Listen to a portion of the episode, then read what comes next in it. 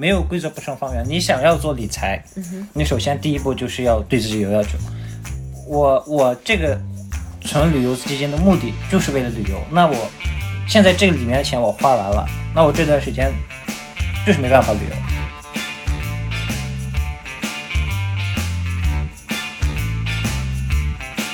I can already tell I'm under your spell, and that spells trouble, trouble for me. I can't get it off my mind. It's my heart's desire.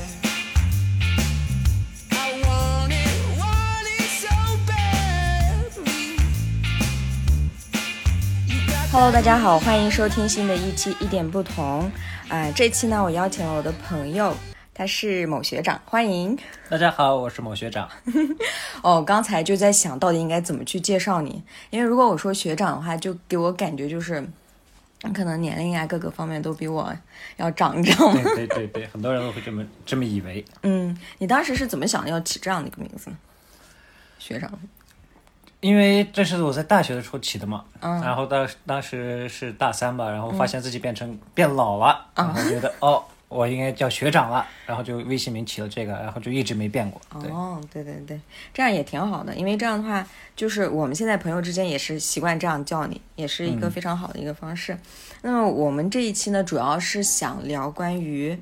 钱的问题。好的，嗯嗯，而且我特别的庆幸可以跟你认识，因为就是自从有了宝宝，或者是这个生活的各个方面的压力以外，我们 somehow 就是被逼，或者是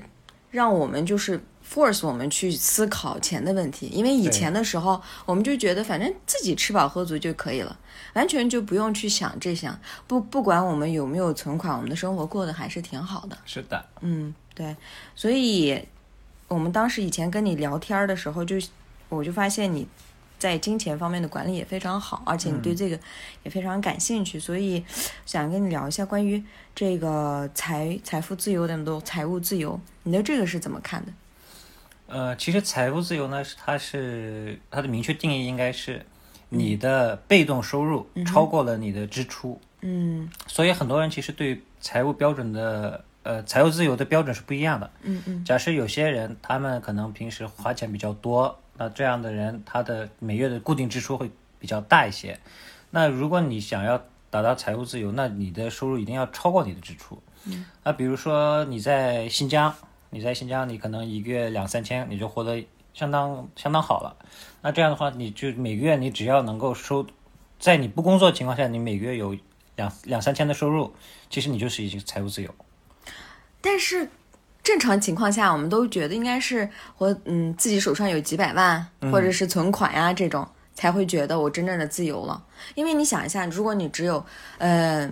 比如你的支出，就像你刚才举的例子，只有两三千每个嗯月，然后呢，你确实有被动收入。被动收入的定义，也就是说你不用工作，然后也就进账的钱嘛。对对，我们被动、嗯对这个被动收入，我们还有一个词叫呃你的税后收入。嗯，这边的税是睡觉的税，就是你睡觉了，这个钱也会进来。进来，对对对，这样的，比如说他挣了四千，嗯，哎嘞，那就是说，其实他还是还会剩余那么一千块钱，对不对？对但是你有没有想过，他当他的收入有四千块钱的时候，他的支出反而不会停留在两三千，对，所以这个就是你要根据个人来判断。有嗯些人、他对他来说三千就是够了，他的物质需求就是这么少。嗯，那对他来说，他的标准就是超过两三千，他就是财务自由。嗯那、有些人他的欲望比较大，你可能每个月你要花一万块钱，嗯那对你来说，你的标准就是你每个月的被动收入要达到一万。嗯，这个财务自由是要根据你自己的欲望来判断的。所以有啊而些且而且可能是当时的欲望，对不对？嗯，你可以这么说，对，因为人的欲望会变，嗯，就是说我们之前玩的那个游戏嘛，cash flow，也就是现金流游戏。大家如果看过那个《穷爸爸富爸爸》的话，应该知道这个游戏，而且强烈推荐大家都准备一个。 然后就这样的一个游戏里面，就是也是说要被动收入必须要超过自己的支出，对，然后才可以上到一个呃从这个 rat race 上到一个另外一个层次。然后那个我们啊就觉得思想意识呀各个方面都不一样了。当你真的获得财务自由的时候，但是我当时我就想了，嗯，当你真的实现被动收入超过自自己的那个实际的支出的时候，人他想做更多的事情，嗯，对，然后还是会你的欲望会那种上升，对，可以那这么说嗯如果你的欲望上升了，那对你来说财务自由的标准就提高了。嗯这个东西就是要跟看个人。所以，所以我觉得，如果其实你想马上就实现财务自由，你可以变成一 个清教徒，嗯对， 算好是对的吧？是的，你是就的，你就减轻自己的这个支出的对话，你就可以实现财务自是由的。我们可以这样说，嗯，好呢。那那你自己当时是怎么去想的？就是管理自己的金钱呢？你是从以前开始就有这样的意识呢，还是呃，其实不是，我在大学的时候有想过，因为当时我选修了一些那个财务相关的课程啊嘛，在大学，然后我就觉得，哎，这个东西确实好，但那个时候确实没钱，嗯，然后那个时候也没有一个规划意识，啊，所以我就这个计划就浅薄了。然后后来是我大学毕业两年后，呃，我从新疆到上海去工作，呃，这个时候我第一份工作是跟金融有关的，然后当时这这个公司公司，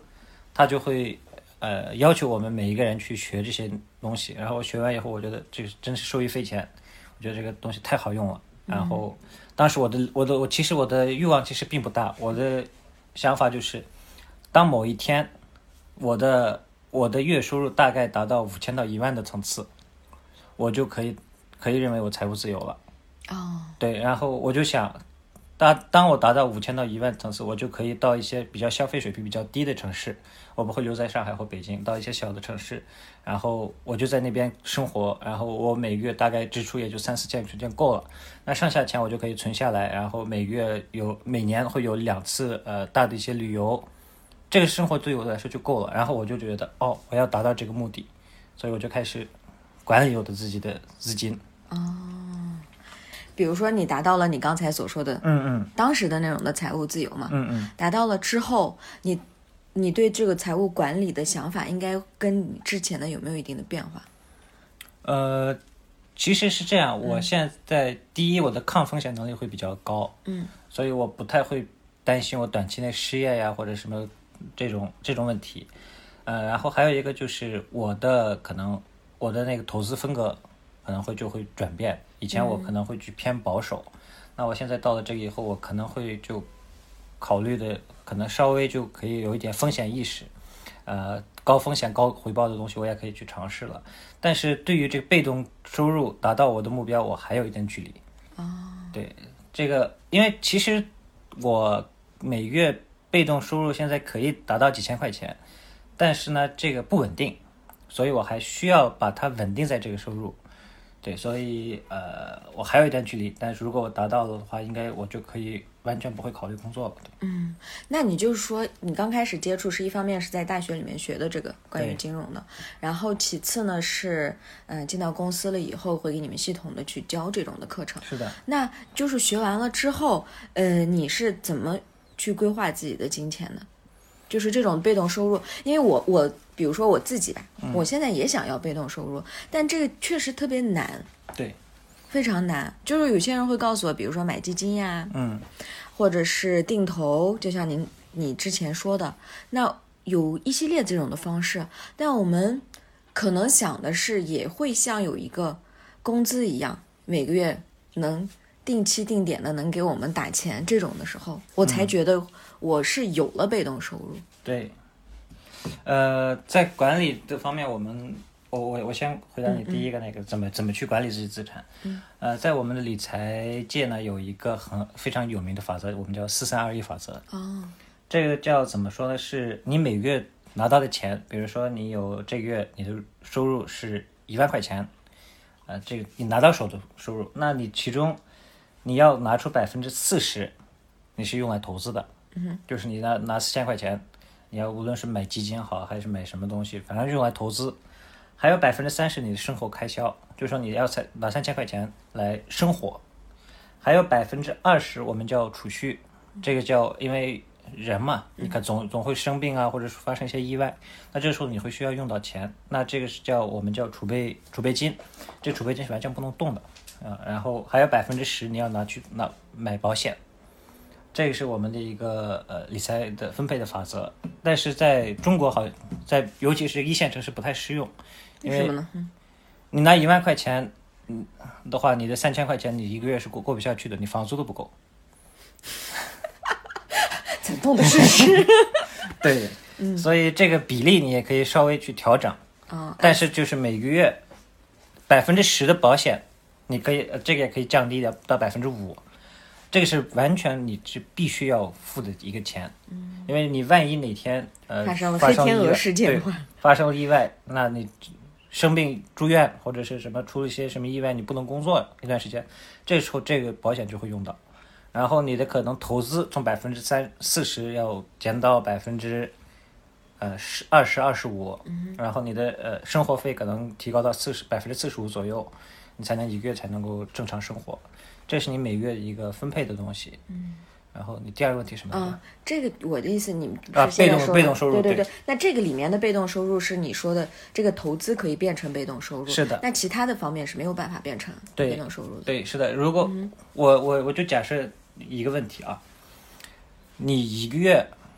假设你要你想要达到非常保守的方式，你要达到每个月一万块钱的收入，那么你的本金应该是多少？你你能你能大概猜一下吗？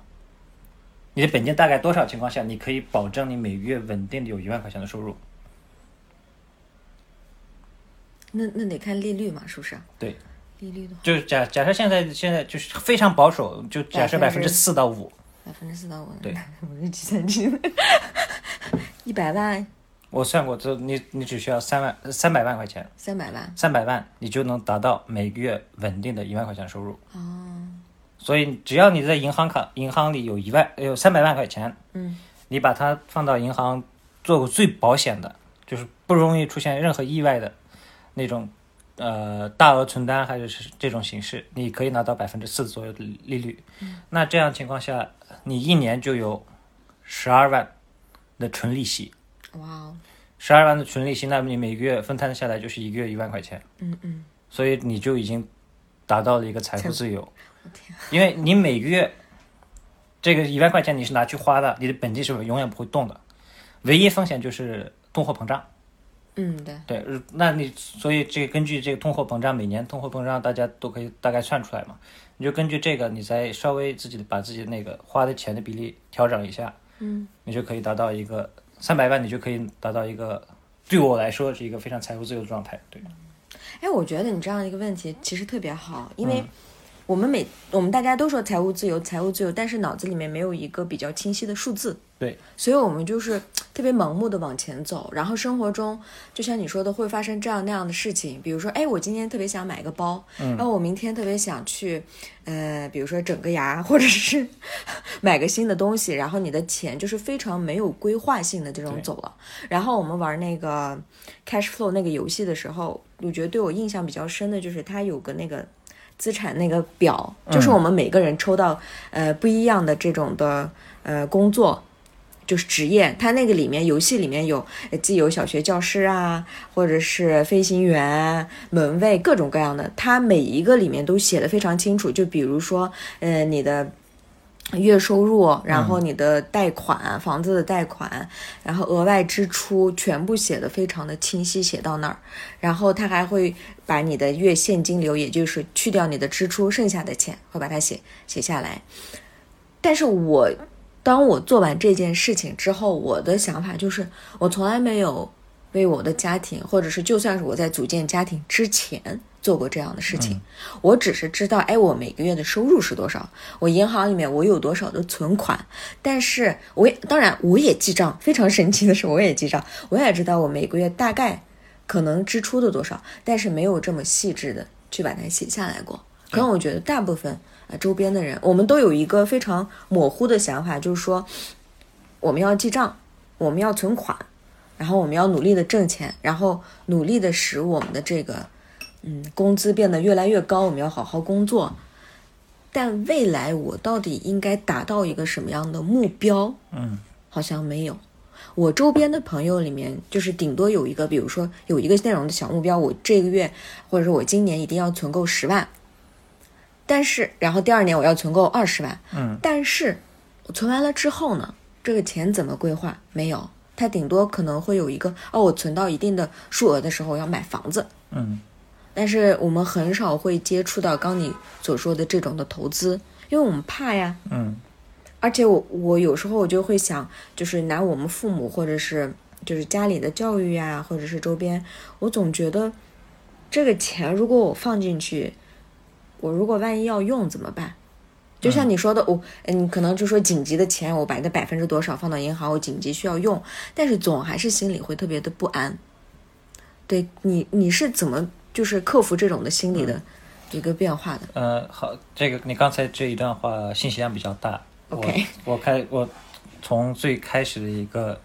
你你说那个记账和那个资产负债表这两嗯件事情先说，然后最后再回答你这个怎么克服这个问题，好吧？嗯，好，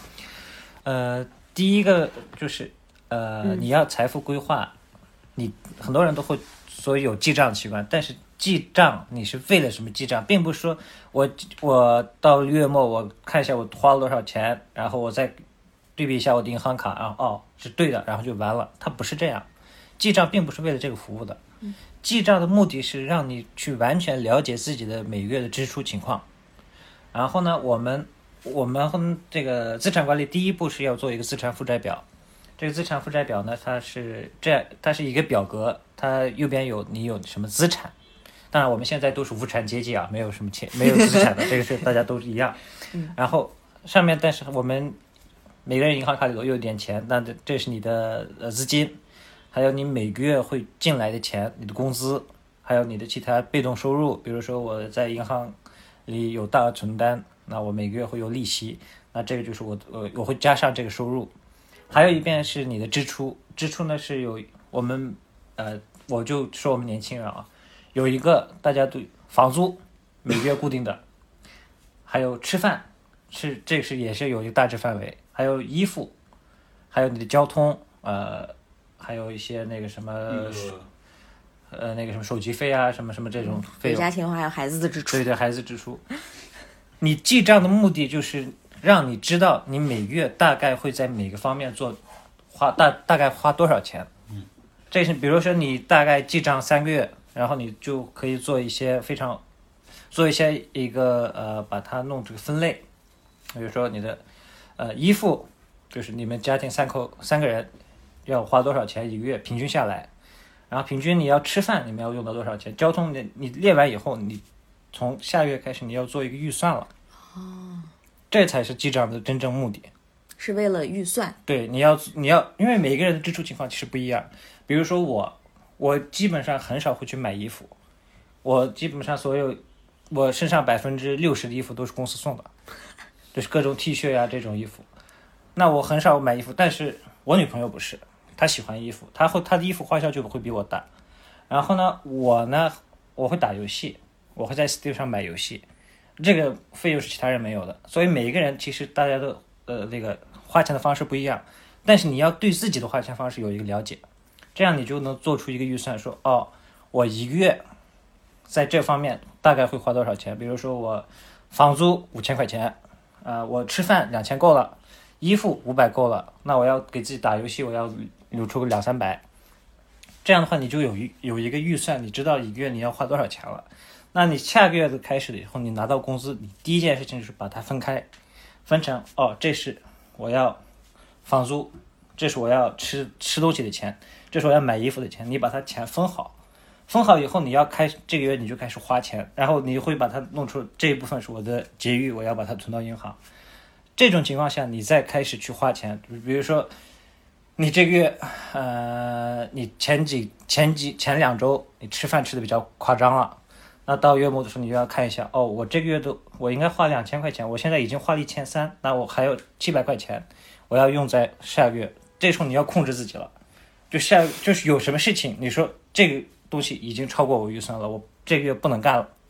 你这这样这样你才能够把它一个被动的一个一个主动的一个存钱的方式是应该是这样的，嗯，因为你通过你前面记账，你知道大概一个月花多少钱，所以你的预算并不会说是让你变得很拮据，就是很拮据，嗯，你并不是，它是按照你的日常习惯来的，嗯，说到这个，我特别想呃加一个，就是比如说我给我的嗯吃饭预算花了五百，嗯但是我比如说月底，我看我月底还剩两天了，嗯我看我其实只花了三百， 嗯然后剩下来两百块钱，然后其他的也都，比如说也都剩了一个空间。嗯，我可能我的心理状态是什么，你知道吗？嗯，哎，刚好剩了，我把这个，我我我特别想要个东西，然后把这个钱可能会花到呃另外一件事情上。呃，这个对这个这个就是是我会们我们会鼓励做一部分是这样的事情，嗯，因为 就你这个是的 OK 的，是吧？你的预算，你说这个月你你总共要花，比如说我这个月要花七千块钱，嗯，结果到月末你发现你只只花了六千块钱，嗯这个已经没有达到你的预算，那这个一千块钱你可以把它，呃，有一部分，当然这个你不可能全花掉啊，你把一部分，比如说三分之一拿起来存掉，然后三分之二你就可以奖励自己，啊，我这个月我真的做到了。但是这，然后第二个月的时候，你就可以把自己的预算稍微往下调了。这个大家我们是很啊 也鼓 就是说，这是一个灵活的一个。对，我们就可以很，其实很鼓励大家，就是当你把自己的预算你真的控制好的时候，你可以奖励一下自己。对，然后比如说我买衣服，我的衣服预算，比如一个月五百块钱，那我可能这个月就根本就不买衣服，比如现现在已经换季换季过了，我下件衣服现在还还有，我可能这个月我就不花五百块钱，那我下下个月也可能不花了。但是到呃七八月份真正夏天来的时候，我就可以需要一些个很夏天的装置。那这个时候我可我就会把这个这部分钱，这这是我的衣服预算，我这个月没花，那我下个月可能多买两件衣服，这是很 OK 的事嗯情。就是你的不能，但是你不能超过你的预算。就我觉得预算这个东西，就是我现在就是你一说，然后我才觉得哦，真的特别的重要。对，因为在这之前，对我来说，预算就是公司要做的事情， 嗯，不是我自己，对，因为我从来没有真的去预算过。嗯，因为我的记账的那个 app 里面有、确实有预算这种的功能。啊对，我有一次好像假设弄进去了，但是我觉得没没什么用，可能我当时就觉得。好像这个东西可以帮我，但是具体的怎么帮，没有这种的清晰的一个思 路，所嗯对，以就是很多人做预算，他们只会做一个总预算，说我这个月要花七千块钱，啊、对对对，对这样的话，其实对你来说帮助不大，因为你不知道你每个东西要花多少钱，所以你通过两三个月记账，你你要把自己的花费、你的花销分类。比如说，我要买衣服要五百，吃饭两千，然后这样，然后交通，交通可能比如三百，那这样分的话，你就知道，比如这个这个月我们下馆子下多下了两次，我这个钱不够用了，那我可能就最后两一周我就不下馆子了，我就在家做饭。啊，然后你说我上次跟 Frida 聊天儿也是刚好聊这个，她就说她她之前没有什么这种记账的这种的习惯，然后她嗯、呃记账了之后，突然发现哎，她打车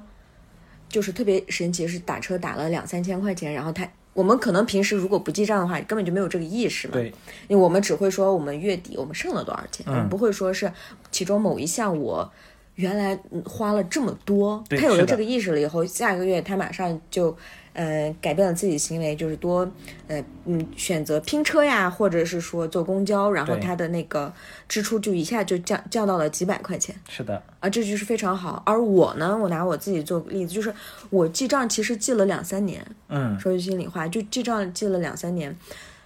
我就感觉我一直在记，你没有但是分析，为什么要记账？I don't know。对，我只是觉得，哎，我我看一下我大概会花多少钱，嗯，但是我嗯从来没有说是坐下来分析，而且这种分析的过程是比较痛苦的，对我来说。是的，你就真会的发现很多你完全没必要花的钱被你花出去 了。我就会有一种负罪感。对，这这肯定会有。有了之后，你知道吗？就是我就有点不太想记账了。对，但但这这是一个过程，你因为你记账就是要为你以后服务，嗯，你要一定要知道自己的财务状况是什么样。很多人记账就说啊，我我今我这个月的收入一万五，支出九千九，我结余五千一，完了。这不对，这你说我要这个月支出了哪些钱，哪些钱是不必要的？你可以你通过这记账你就知道哦，这个东西确实不一样，就跟你刚才说的那个打车的例子，对对对，这钱就是不没有必要的。那你这个东西是不是可以减少？嗯，啊，那那就这样的话，你的节约的钱就多了。然后节约的钱呢，很多人都会是我直接就放到银行。你放到银行，你年化收益率一点几，那有什么用？一点几都不到。那你就可以选择，比如我们我们有一个有一个那个呃存钱方法，我们我们叫那个叫十二什么来着，我忘名字忘掉了，反正有一个很很神奇的，你每个月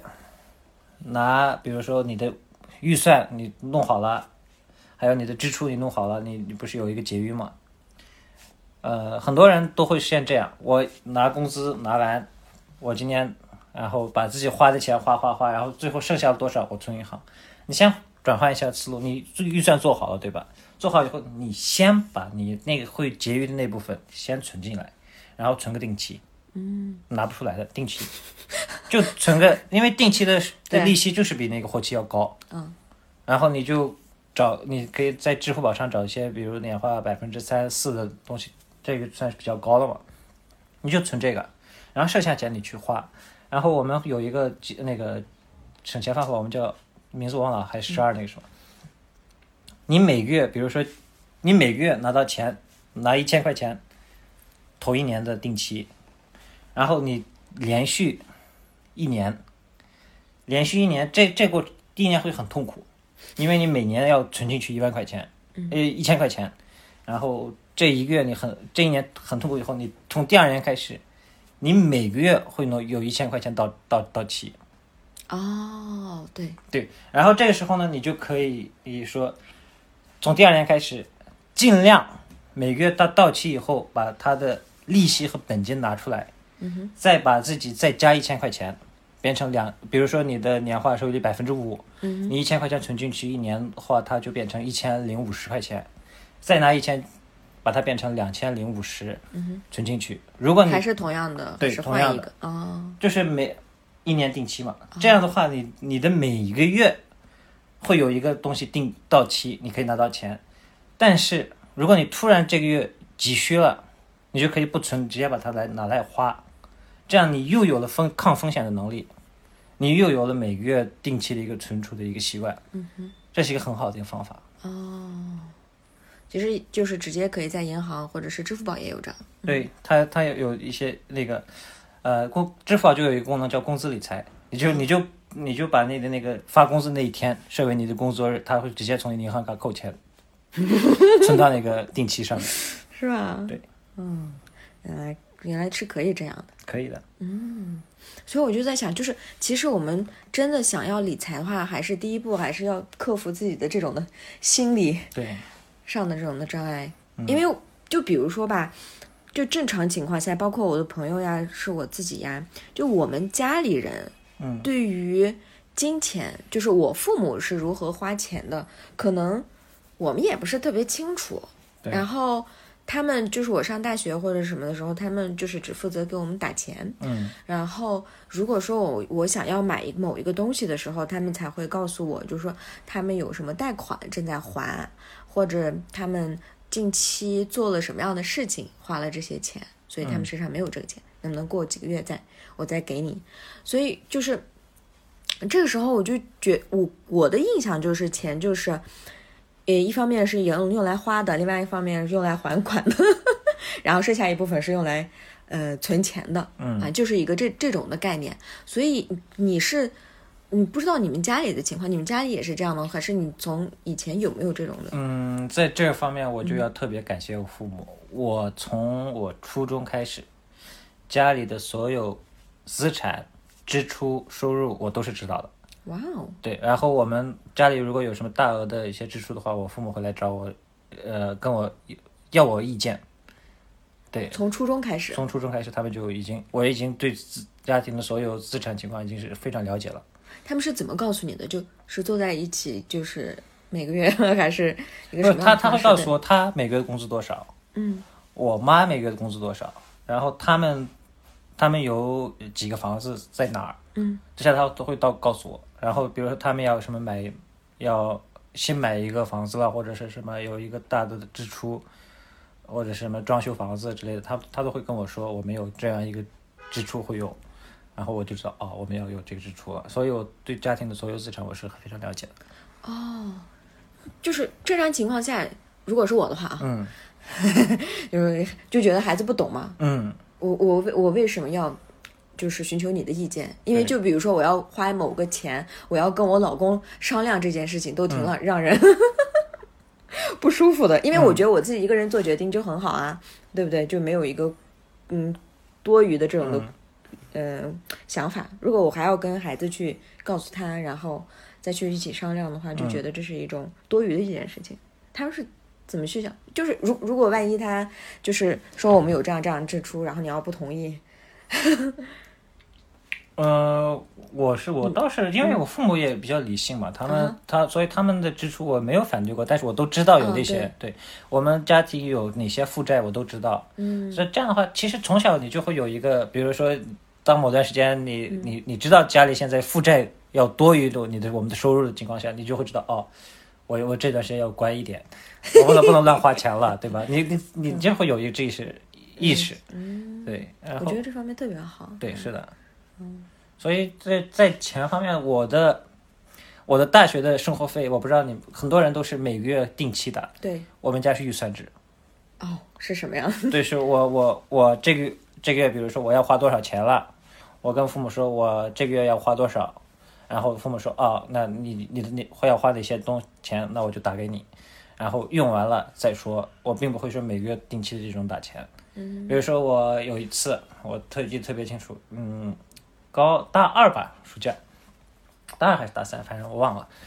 我说，呃，考完试，我说我想要旅游，然后我就跟我父母说，我我想当背包客去。然后我爸第一句话就是，多长时间？我说多，我要一个月，我要一个人去转中国。哦，第二句话就是预算多少？我说我不知道。好，你先做个预算。然后我说好，然后我就去查车票呀，查那个住宿，呃，总共都要花多少钱？每天吃饭要多少钱？做预算，然后就给报给我爸说，啊，我总共要花多少钱？然后我父母说，那你现在身上还剩多少？我说还剩多少？然后你，然后这个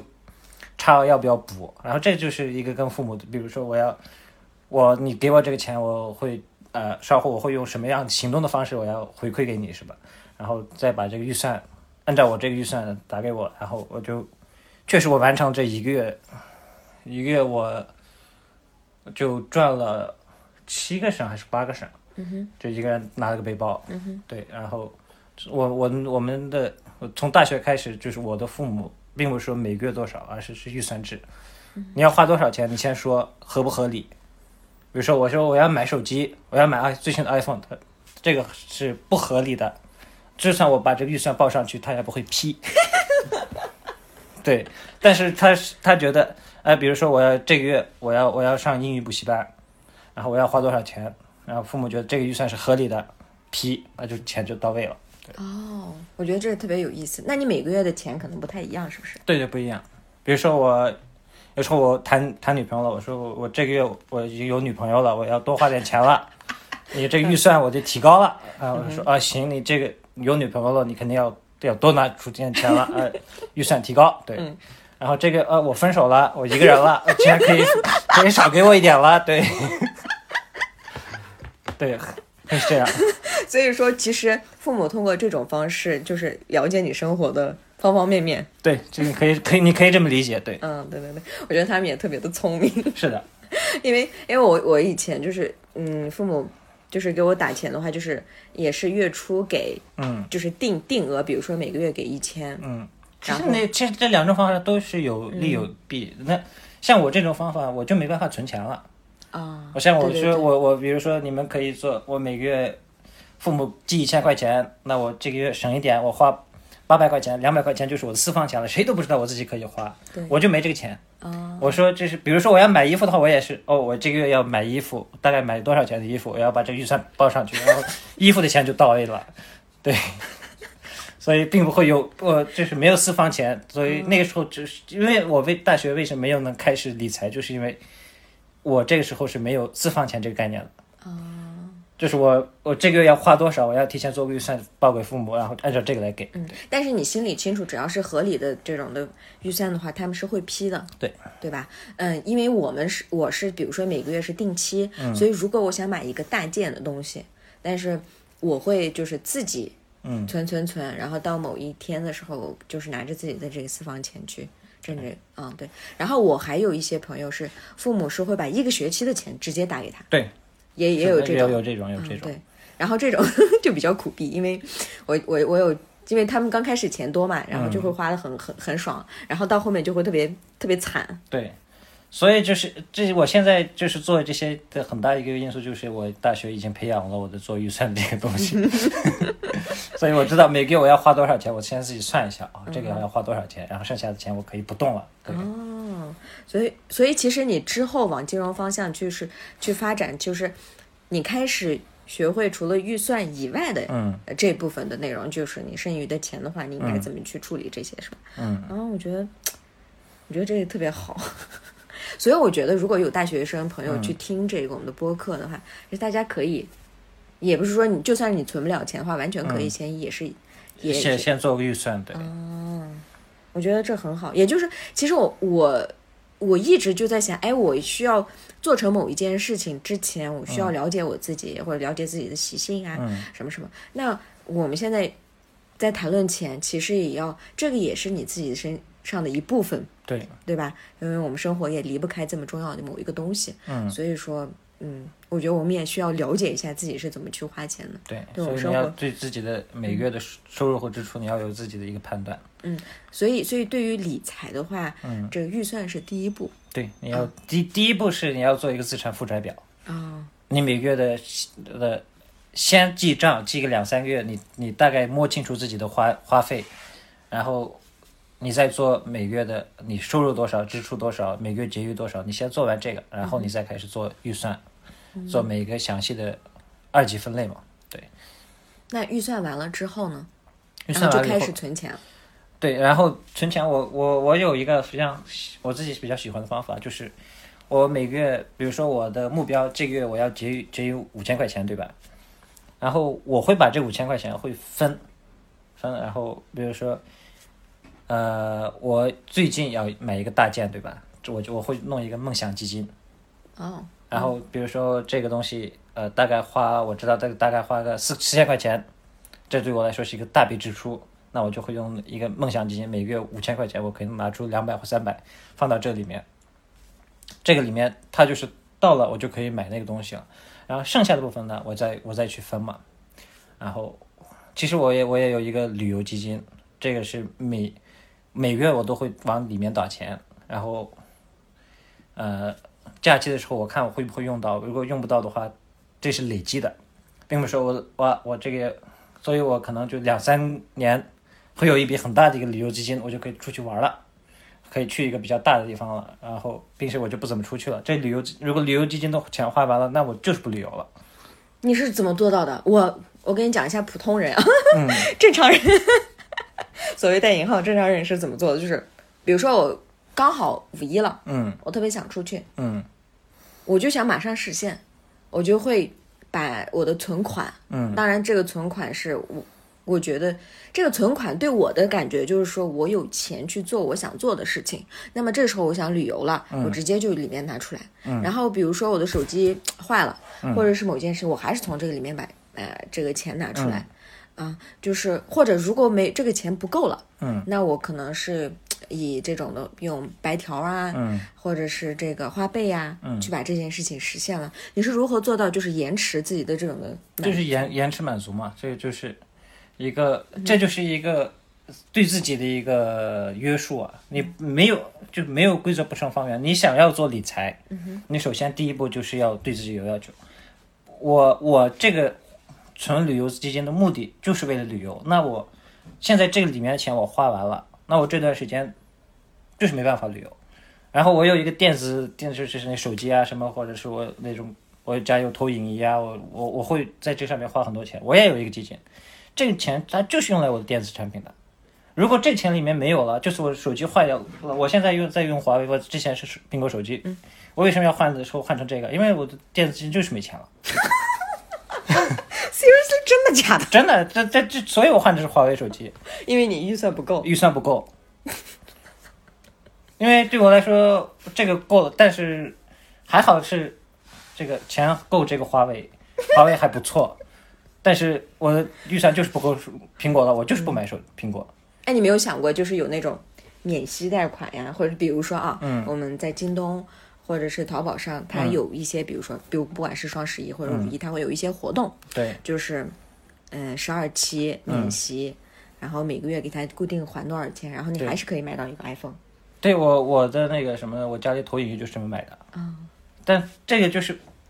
这相当于你提前就是你的这个电子账户现在是已经是负的了。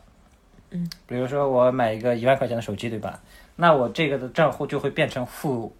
负一万。嗯那我每个月还的利息钱就是把它填满的过程当中。嗯那这个时候，比如说我买了手机，啊、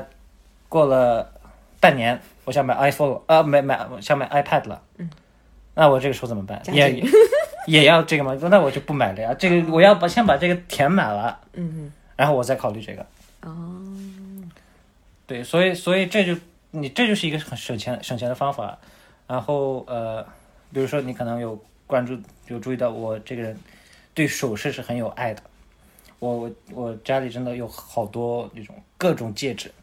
我会花很大的钱。然后我这个我也是专门的钱，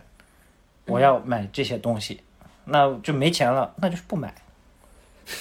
就是要不买。但其实你是有存款的，你是有一些其他方面的结余对的。，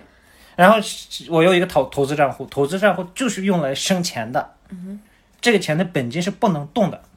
除非我去我人生遇到重大变故，我才会拿这个钱。比如我每个月三，比如两千三千，这是投资账户，这个钱的唯一目的就是让它钱生钱。所以我比如我现在，比如说我的投资账户里现在有。呃，假设二十万了，呃，然后我的手机坏了，一万块钱的手机，我可不可以挪从他那边挪出来买？不能，他就是投资账户，他就是为了让我达尽快达到我的那个退休的那个目标的。嗯，他等等他到了呃他的那个我的被动收入达到我的要求的时候，那就是我的那个时候我就可以开始花了。在那之前，这个投资账户它就是投资账户。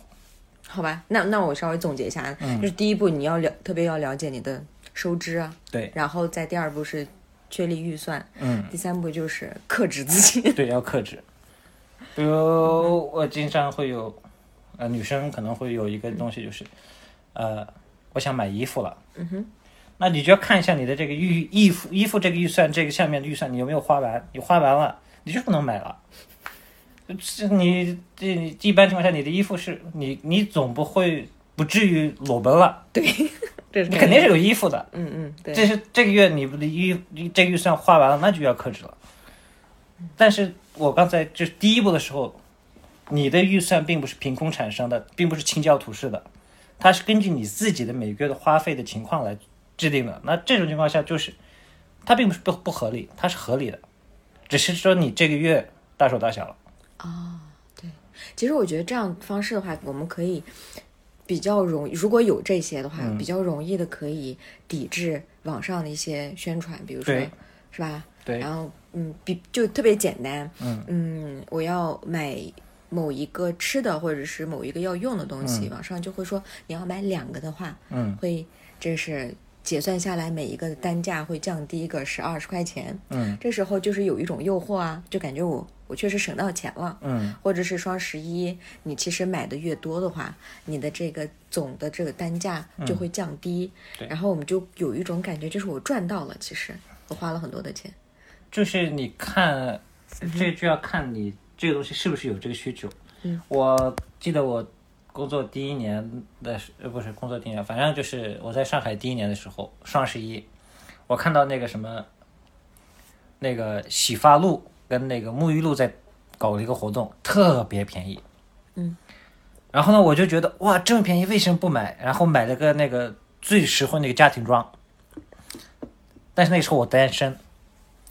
那个东西我我用了一年半，这一年半当中我搬了两次家，你们的搬 过，对，而且我还要在家里专门弄一个很大的柜子去放这些东西。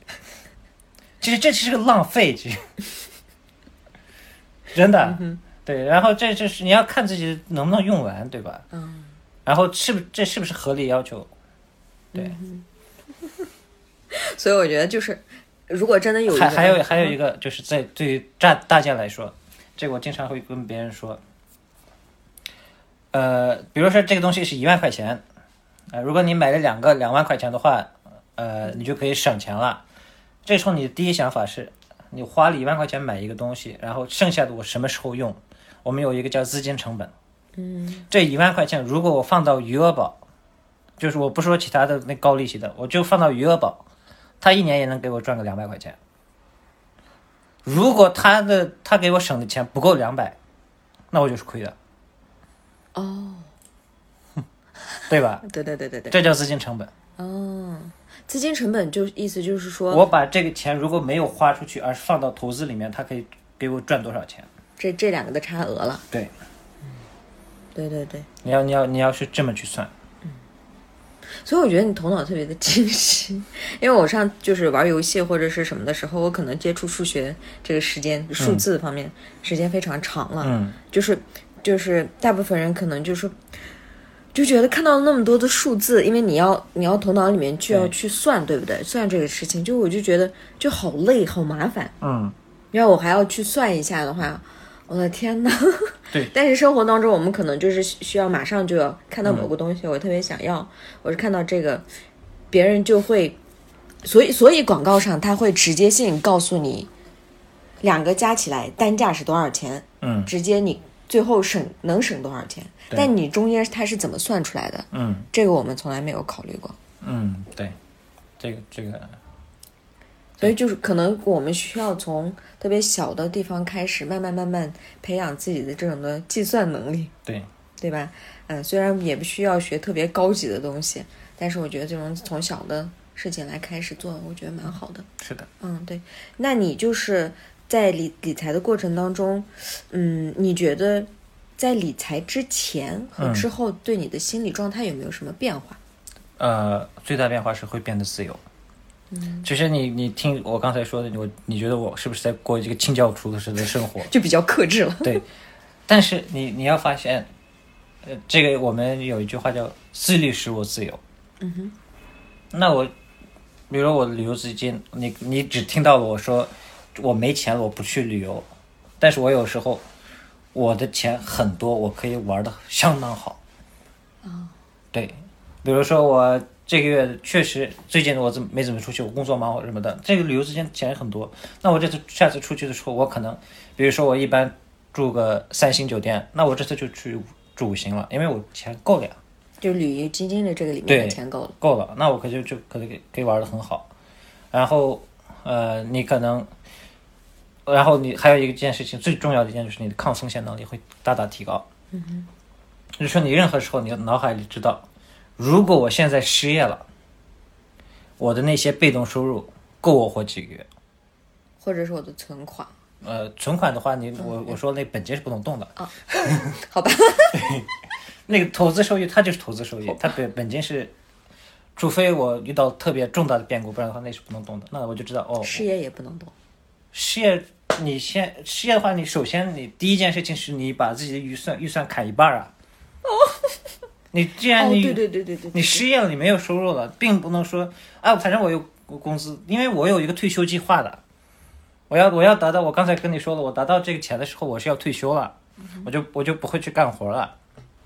所以我我为了达到这个目标，那个理那个那个基金是我是不会去动的，除非我遇到了特别重大的变故，比如前段时间我失业了一个多月，我我也没有没有动过去它。这时候你要做的就是你要稍微把自己的，但是你它有收益，它有利息，啊，对，这是你可以拿来用的，拿来应急的嘛。对，所以你的抗风险能力就很高很高比较高嘛。啊，你不要那么慌了。对，我不用慌，因为我有那些理财收益了。如果我只要降低我自己生活标准，那个钱是足够我花的。哦，也就是说，其实就是像比如说这次这个疫情，嗯，我们很多人不管是收入呀，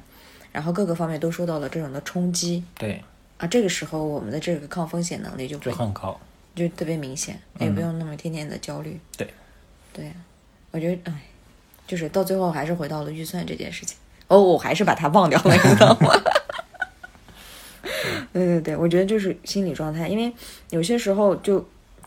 我们特别容易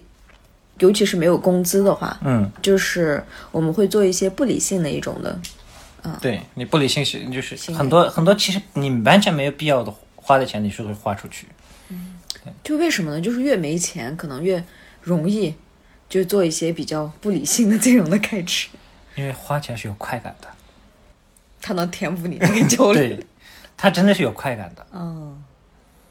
真的是你会有一个心理上的满足，嗯以及生理上的难受。我觉得你这总结的特别好。嗯对，哎，我知道你写这种公众号科普嘛，对，那你觉得你写这大家个嗯啊叫笨学长，欢迎大家哦对对关对注。嗯我会把它写下来， 陈先生。然后就是，你觉得你给周围的人有没有一个某一种的案例，或者是你确实有影响到他这方面的意识的变化？嗯，因为我的公众号正式开始写理财相关的东西还不到半年，嗯哼，对，因为以前都是一些写一些搞笑的东西的。嗯那这半年影响倒是没见到，呃没还没有还没有真的给我反馈到，嗯哼，但是我看到了一些比较神奇的案例。嗯哼，呃，一个就是理财这个东西，你要渠道一定要选好，你一定要找正规渠道。呃，我前段时间就是有一个人在我的公众号留言，他说他就是为了为了赚钱。这个人是一个六十多岁的人，他说他自己是个农民，然后他听说有一个东西的收益非常好，是月化，他说月化能达到百分之十，那就是年化百分之一百二啊。然后他把自己的所有钱都投进去了，然后呢，这个项目他跑路了，嗯，然后他现在是农民，自己的所有的钱已经没有了，所以大家做理财的时候一定要知道一件事情，这是很重要，这个应该我放在节目第一步就应该说，你的收益跟风险是并存的，收益越高，你的风险越大。一般情况下，你的无风险收益，我们叫无风险，就是不会有不会有任何损失的钱是放在银行，那就是年化可能有百分之一左右，百分之一，我现在不知道银行的收益是多少，这叫无风险收益。那到了百分之五六的时候，它就开始有风险了。比如说你的资金那个基金定投，这个方式我自己特别喜欢用这个。嗯、用这个的话，你又你就有大概有我的年化可以达到百分之十到二十。但是呢，它会比如前段时间的那个美股下跌，我它直接把我的利润全部吃掉，甚至产生了亏损。那它的你的收益越高，你的风险就会越高。当你听到有什么什么那种项目，你的年化收益百分超过百分之十之后，你就要知道，你要就一定要留意，这东西是骗子，大超概过率百分之十，大概率就是骗子。一般很难通过理财的手段能达超过百分之十，除非你很专业。嗯对，所以这是我想给大家提个醒，你不要只看收益不看风险。哦，对对对，因为我就觉得就是。还有一个大家不太愿意理财的一件事情，就觉得这个东西我不懂，嗯，对吧？就是不管是基金呀、或者因为基金里面也分很多种，对。呃，我所以，我这时候我就很推荐那些什么理财小白， 支付宝上面的那些，我们我们打开这支付宝，我嗯我们这里会有一个，你点下面这个理财，嗯哼，会有理财产品。这理财产品当中的上面这个银行存款，哦，这是保本保息，就说完全不会出现亏损。嗯，那但是它的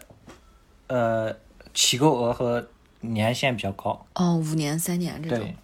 但是它的好处就是你完全不会亏损，或者是你可以，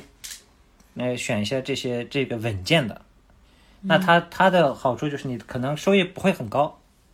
但是也出现风险的概率就很低。啊、然后你我推荐几一个几个比较好的方式，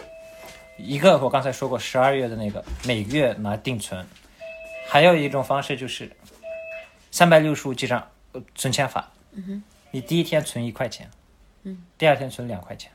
第三天三块钱，这样你存一年，你会存下很多钱的。我我这个我忘了是多多少了，反正你一年，你因为你最后一个月你你会很痛苦，因为你想你最后一个月你每天要存三百多块钱呢，那对你来说也有一定的压力嘛？对，然后这你通过这个方式，就是你你只要持续一年存钱，有这个习惯以后，你第二年就很自然了。尤其是那十二月那个理财方法特别好用。哦，就是十二年定算是定期嘛？对，对吧？你每年每每个月发工资那一天，你就存一个一年的，就是你这根据你的收入啊，你不是做过预算了吗？你每个月，比如说你能剩下三千块钱，你拿五百块钱去就可够了。嗯哼。然后你给时间，因为有我们叫复利的力量，这是很强大的。嗯、你今年存了一千块钱，它明年会变成一千五十，然后你一千五一千零五十，你再存进去，它第二年会变成一千一百多一点，然后它这个你的每年的收益利息其实是在增加的，然后是每年这叫会滚雪球效应，对对对会越来越多就是，复利嘛。对复利，复利这个东西很神奇，我我来我我们做个简单计算啊，嗯，比如说你每个月，假设你每个月花五百块钱，嗯哼，这很多对很多人来说这不算大钱，嗯，然后你坚持二十年，等等一下，你这五百块花就是存五百块钱，对，每个月，每个月存五百，然后你坚持二十年，然后你的预期收益率我就按照百分之十来算，就是最后的是吧？对对，就是每你每年可以赚百分之十，就是说你呃十块钱进去，哎，一千块钱进去，它一第二年会变成一千一，这算低的还是高的？算是相对比较高的，哦对。然后你你二十年后，你猜你会多少钱？五百块钱二十年，相当于你一个月存了六千块钱，一一年一存了年六存了六六千，千块钱，嗯二十十年就是六六万六万，然后六万六万十二万，十二万，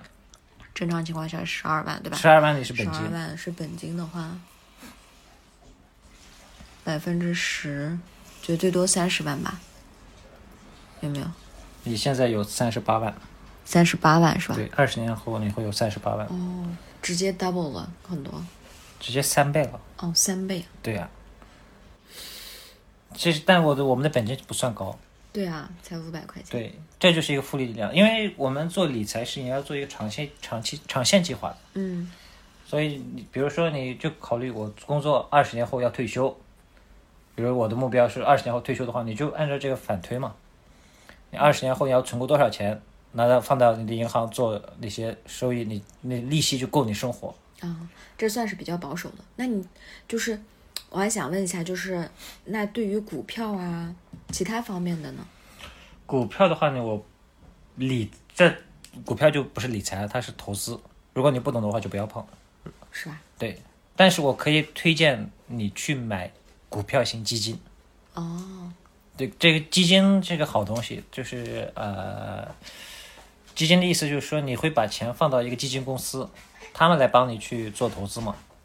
啊、基金也很分很多种，什么我们的余额宝是货币基金，它会投资于货币市场。那还有一些比如那种股票型基金，它是投资于股票的，你就在里面选一个。我比较推荐的是指数基金，你就买一个指数基金，大概年化百分之十到二十是应该问题不大的。哦，那就是说，对于大，就是如果不懂的话，就不要碰股票。对，不懂的话就买股票基金就好了。不然的话，你投资股票就相当于赌博了。对，呃，上上次我我们我的我有一个自己的那个公众号读者群嘛，嗯哼，其中就有一个人问，呃，期货交易它为什它能不能搞？我说这期货当，如果你是专业投资者的话，期货当然是很好的，如果你不你小白的话就不要碰了。然后他就问，呃，现货和期货是不是一个是正经投资，一个是赌博？我就跟他说是，都是正经投资，但是如果你的专业知识不够，对他对你来说就是投资，就是赌博。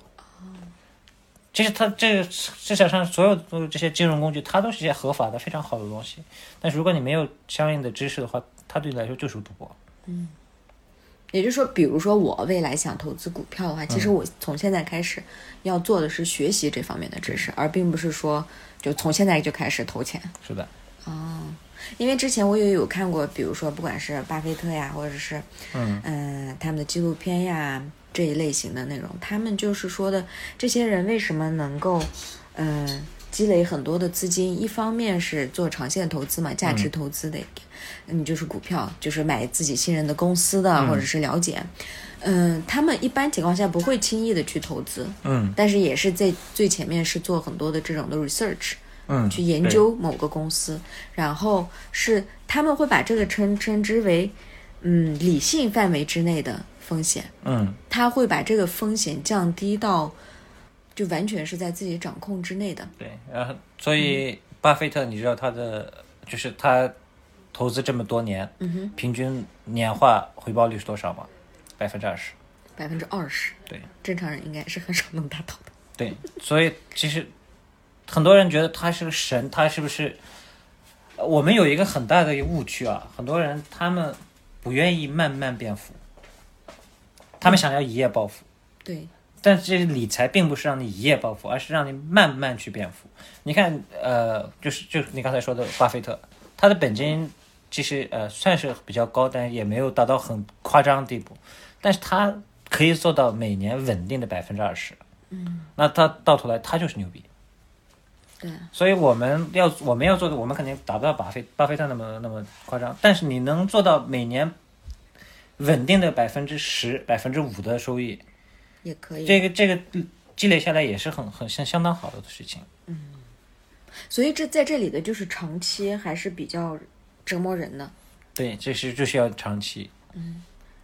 所以所以说，很多真正能理财的人是能够耐得住这里面的寂寞。对，就是是就是你像你看我 iPhone 丢了，我就不买 iPhone，因为我的预算就是不够。嗯。然后我也不会不好意思说啊，我以前用 iPhone，现在不用，是不是人家会觉得我很穷？我也没这个顾虑，因为我知道我我自己有钱，哦，只是我的这个预算就是不够。那我在这上面我就是不花钱。然后就是外界也会有这种的想法，就是说我们这么辛苦的挣钱，我们就应该享受生活啊。对呀、我就是要二十年后我就要不工作呀，这不就是享受吗？那那你怎么能知道你能活到二十岁、二二十年之后呢？呃，这就是所以要要那个每天运动两小时，健康工作五十年。 对，对，因为因为别人就是会这样洗脑啊。嗯，那你这这个你被洗脑了，那就是你就活该呗。 因为这就是说，你要有一个取舍，你是要现在就要满足，然后长期过苦日子，还是你现在我我我觉得我现在这日子也并不苦，然后但是我觉得那我以后完全以后就我不用考虑任何工作相关的事情，这不是更好吗？别人要要工作，你要工作到六十年六十岁，你才能达到法定退休年龄。那我可能我的目标就是我要四十五岁就要退休了。 然后剩下时间可以干干自己想干的事情。那那这样的话，我有四十五到六十岁这十五年的，而且这这 Free 这 time 对这段时间，我的我的我现在有钱了，然后我的精力也还算可以，那我这个时候才能真正去享受。你现在享受生活，你其实你就是一个精力好一点而已，你钱也没多少。嗯然后，但是六十岁以后，你说是不是我工作到六十岁以后，是不是就很棒了？那个时候你钱有了，你精力没了。嗯，对。对，所以我我的目标就是我四十五岁能不能退休？哎，你这样一说，我突然理解了，就是为什么，就是越有钱的人，就是越富有的人，他生活其实反而更低调一些，嗯，是吧？他可能就会觉得，他心里面有个底啊，反正嗯我有钱，我其实没有必要去，嗯、花一些额外的钱告诉别人我有钱。对，对吧？哎，真的就是你，就像你刚才所说的，我知道我有钱，这是一个非常有底气的一句话。对，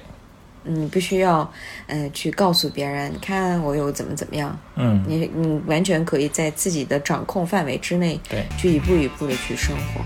我觉得这就是理财带给你的自由对，可以这么说。啊、并不是说你虽然没有说现在就达到了财务自由，但是你、你知道 your life is in control，就是对你可以控制你自己生活，我觉得这就很好。Oh,